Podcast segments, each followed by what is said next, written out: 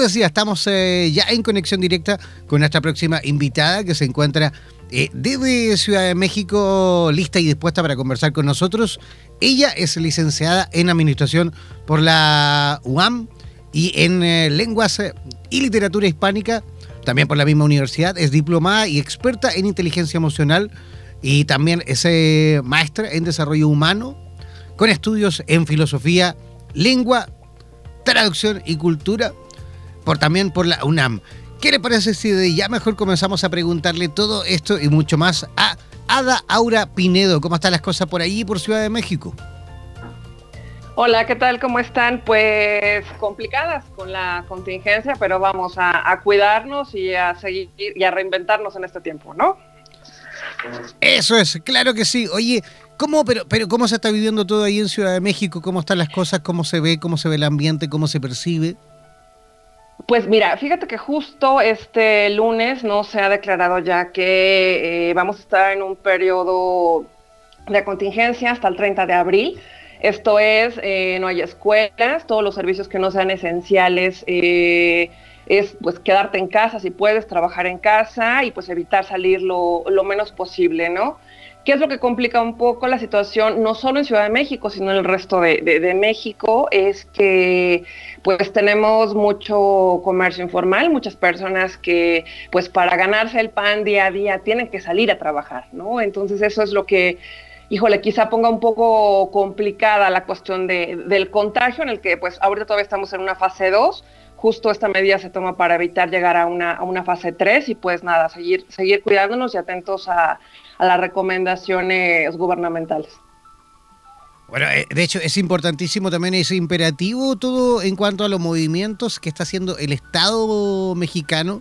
Ya lo vimos en un principio que estaban dando pasos, pero llegamos eh, eh, al revés, ¿no? Estaban como caminando, pero marcha atrás, estaban haciendo todo lo contrario, estaban incluso invitando a la población a, hacer una vida completamente normal, a trabajar, a salir de compra, a irse de fiesta, a irse a restaurantes afortunadamente, y por lo que hemos visto y, lo que hemos ido viendo en el transcurso de la semana, el, gobierno, el presidente al menos mexicano, ha ido dándose cuenta, al parecer, de, la situación que podía enfrentar México y ya ha cambiado considerablemente las medidas eh, que había adoptado en un principio, ¿no?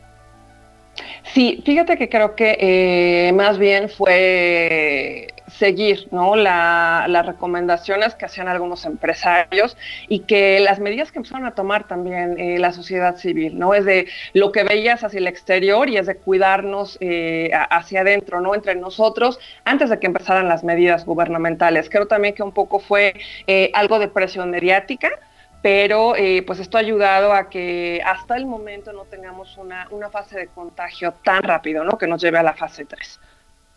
Qué bueno. Oye, vamos a conversar contigo en el día de hoy de una técnica ancestral, una técnica que ustedes, eh, por lo que tengo entendido, eh, la han heredado de vuestros ancestros eh, de tiempos inmemoriales. Mira, e, es una técnica que de hecho aquí en, en, el resto, al menos de Sudamérica, no es para nada conocida, aquí en Chile no la conocemos y, es más, no la conocemos, ni siquiera sabemos pronunciarla, porque tiene un nombre bien complicado de pronunciar. Es el Tonalamat, ¿no? Lo dije, lo estoy seguro que lo dije fatal, pero ahí tú me lo vas a corregir.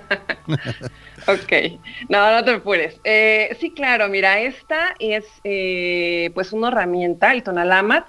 Eh, lo heredamos de, nuestros ancestros mexicas. Justo es algo que ellos también trabajaban. No es, no es la única eh, cultura mesoamericana que lo trabajaba. Eh, lo hacían, vamos, todo esto es heredado desde, desde, desde los olmecas, ¿no? También lo hacían los mayas, lo hacen eh, en, varias, en varias zonas del área mesoamericana.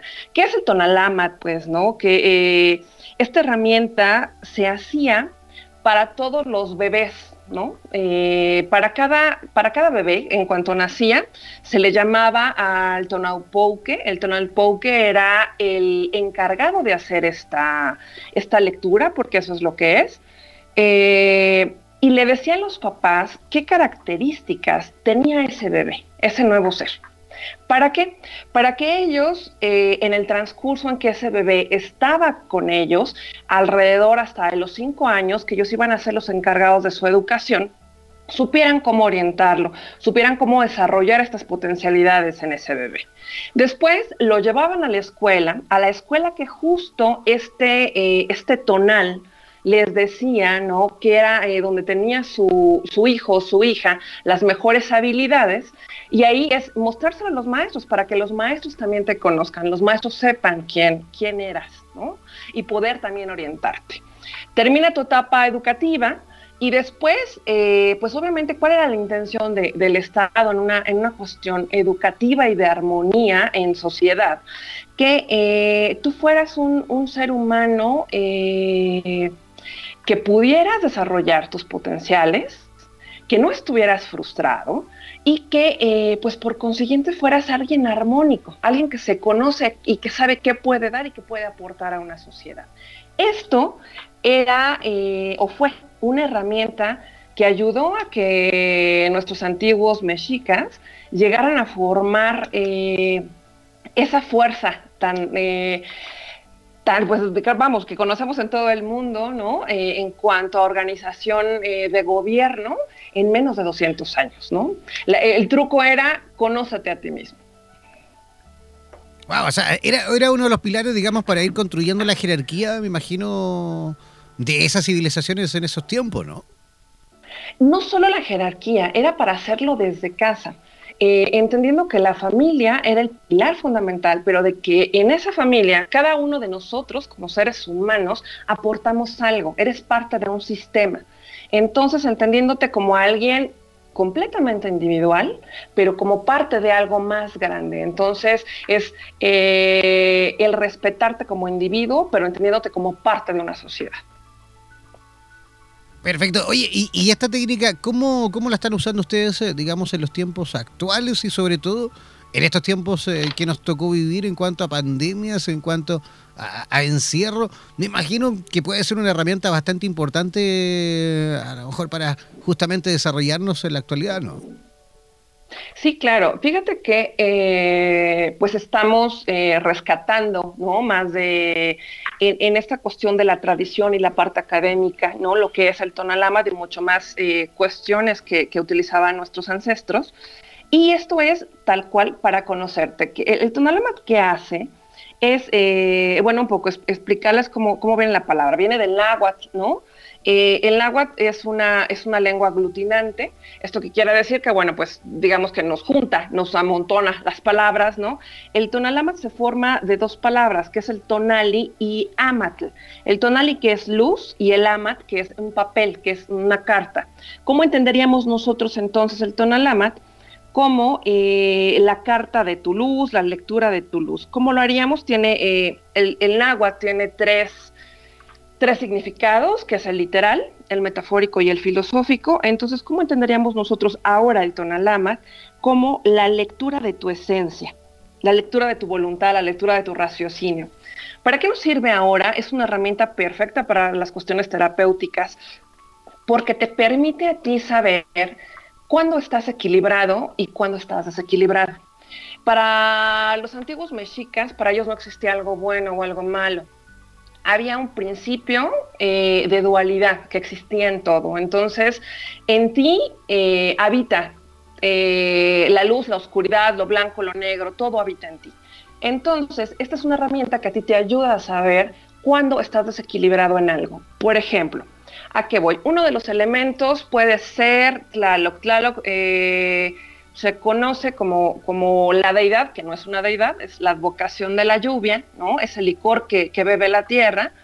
¿Y qué te, qué te dice Tlaloc a ti como persona? ¿Cómo lo interpretarías si es un elemento que tiene una persona? Te diría, bueno, tú tienes la fuerza que tiene un huracán. Puedes llegar y destruir y, e imponer tu fuerza pero también tienes esa fuerza que tiene la lluvia para ayudar a la siembra, para, para lograr eh, fertilizar a la tierra. Entonces te dice, ok, tú tienes a Tlaloc, tú sabes perfecto entonces cuándo utilizar esa fuerza puede ser a lo mejor cuando estás siendo víctima de algún abuso y es cuando utilices esa fuerza, pero es algo que a lo mejor no vas a utilizar con tus niños. Tienes que ser más mesurado, tienes que ser tienes que fertilizar con ellos. Entonces, a eso te ayuda el tonalama, a saber cuáles son tus características cómo las vas a potencializar y cómo todo este conjunto de tu ser, de tu individualidad y de tu esencia influye en los demás. Ada, ¿cómo? A ver, me gustaría entender un poquito del cómo. ¿Cómo es el proceso? ¿Cómo lo interpretan ustedes? Me imagino, pongámonos desde lo más básico, desde lo más, desde el inicio. Comencemos desde el inicio. Nace un niño, ¿vale? ¿Cómo, cómo, cómo se hace una especie de, ritual? ¿Quién es, me imagino a lo mejor, la persona de, eh, eh, mayor en, la familia, el, abuelo, el papá, la mamá? ¿Quién es la persona que a lo mejor justamente realiza ese proceso, ese ritual? ¿Cómo, me gustaría que nos comentes eh, tal cual cómo se hace el proceso, digamos, desde el nacimiento hasta la interpretación del mismo. De acuerdo. En teoría, quien debe de hacerlo no es precisamente eh, la persona más anciana, pero sí quien es el portador de las cuentas del destino, que es el tonal poke, el encargado justo de esta lectura de, cuenta de, cuenta matemática. Entonces, ¿qué hacemos? Tomamos la fecha de nacimiento. Digo, aparte, esta es una lectura que si no te la hicieron cuando eras bebé, se te puede hacer ahorita, en cualquier momento de tu vida, ¿no?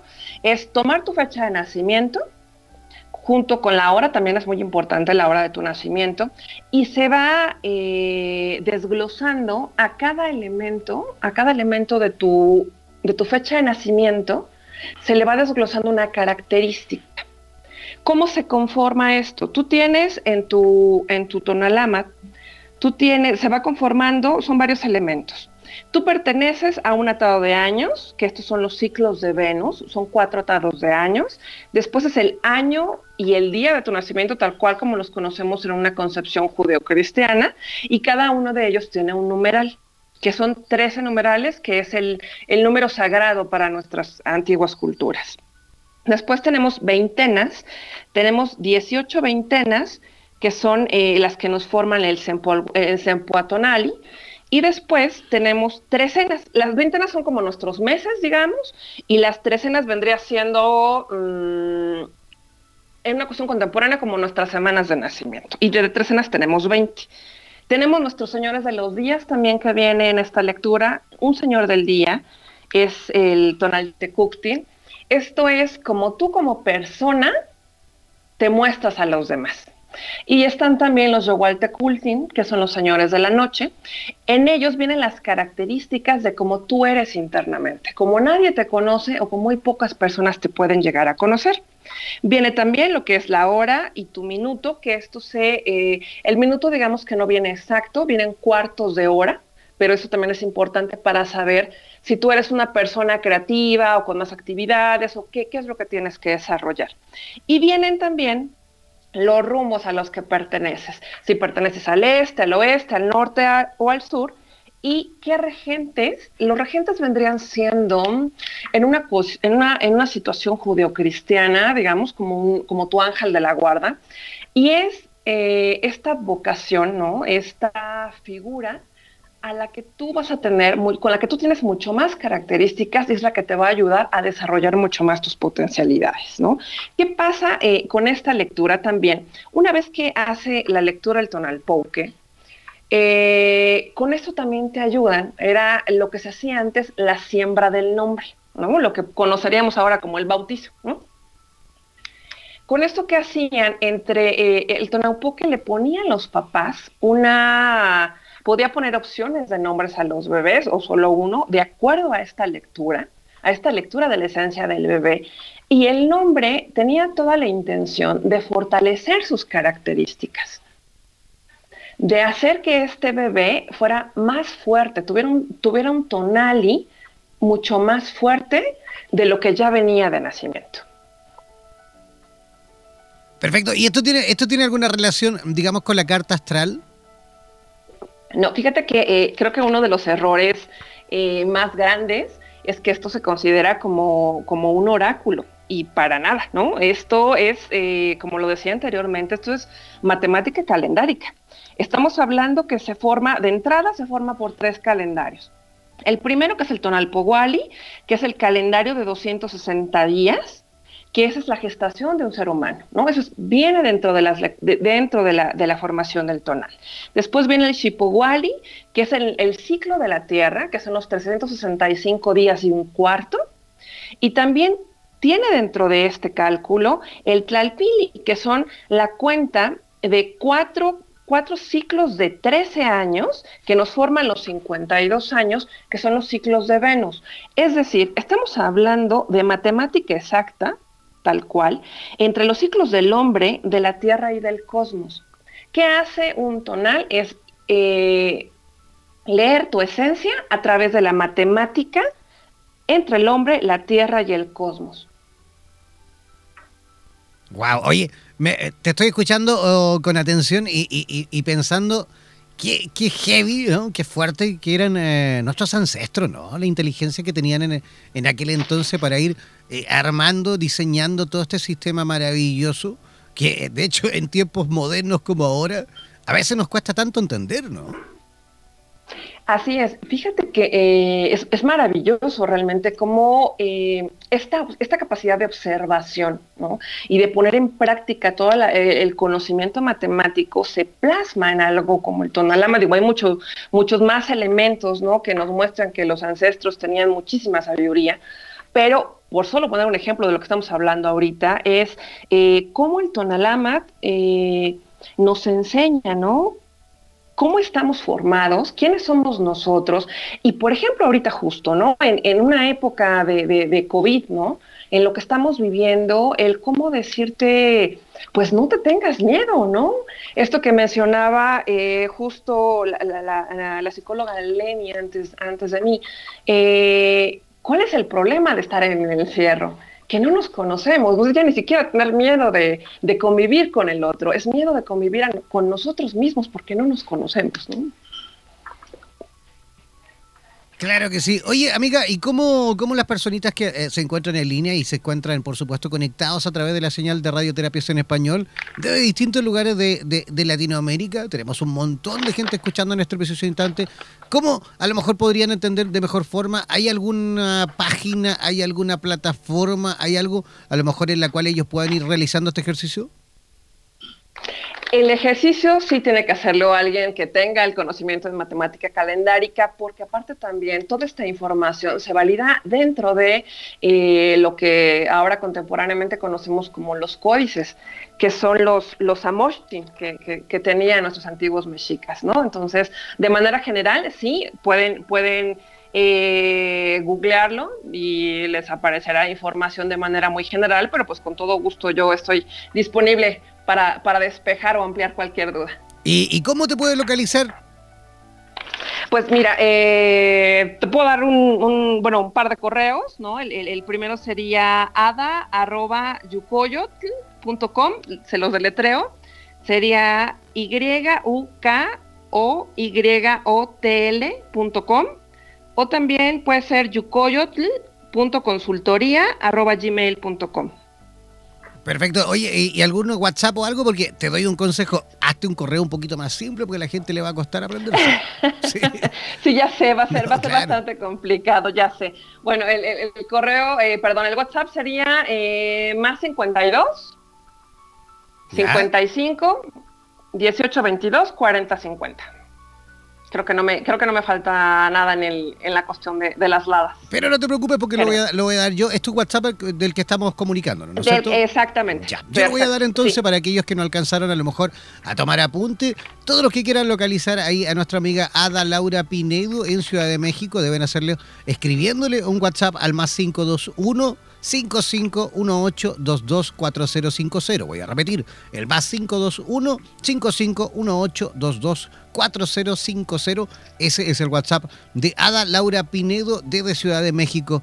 Eh, Ada, sin duda tendremos muchísimo que conversar de este tema o de todos los temas que tú, por supuesto, dominas. Sin duda tenemos mucho que aportar a nuestra sociedad latinoamericana. Estamos pasando por tiempos difíciles. Nos queda también un largo camino Viene mucho, pero mucho por hacer y, esperamos también que seas parte de esta tremenda comunidad de profesionales del área de la salud que cada día aporta ahí un granito de arena para que podamos, sin duda, en el futuro próximo ser una mejor sociedad. ¿Mm? Claro, totalmente, ¿no? Pues encantadísima, ¿no? Y, bueno, creo que la recomendación a, través de mi palabra, ¿no? De, lo que seguramente nos dirían los ancestros es conozcámonos a nosotros mismos, no tengamos, no tengamos miedo, ¿no? Estemos dispuestos a, a conocer esos grandes seres humanos que todos estamos destinados a ser. En radioterapias.com somos lo que sentimos.